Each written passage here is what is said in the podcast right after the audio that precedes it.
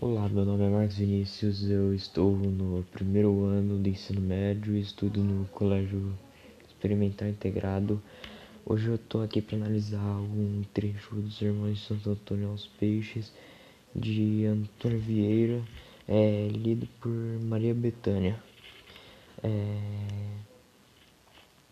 no trecho em que Maria Bethânia lê, podemos reparar a riqueza de detalhes que o Antônio Vieira colocava em seu texto e o uso do, hiper, do hiperbato no primeiro e segundo parágrafo.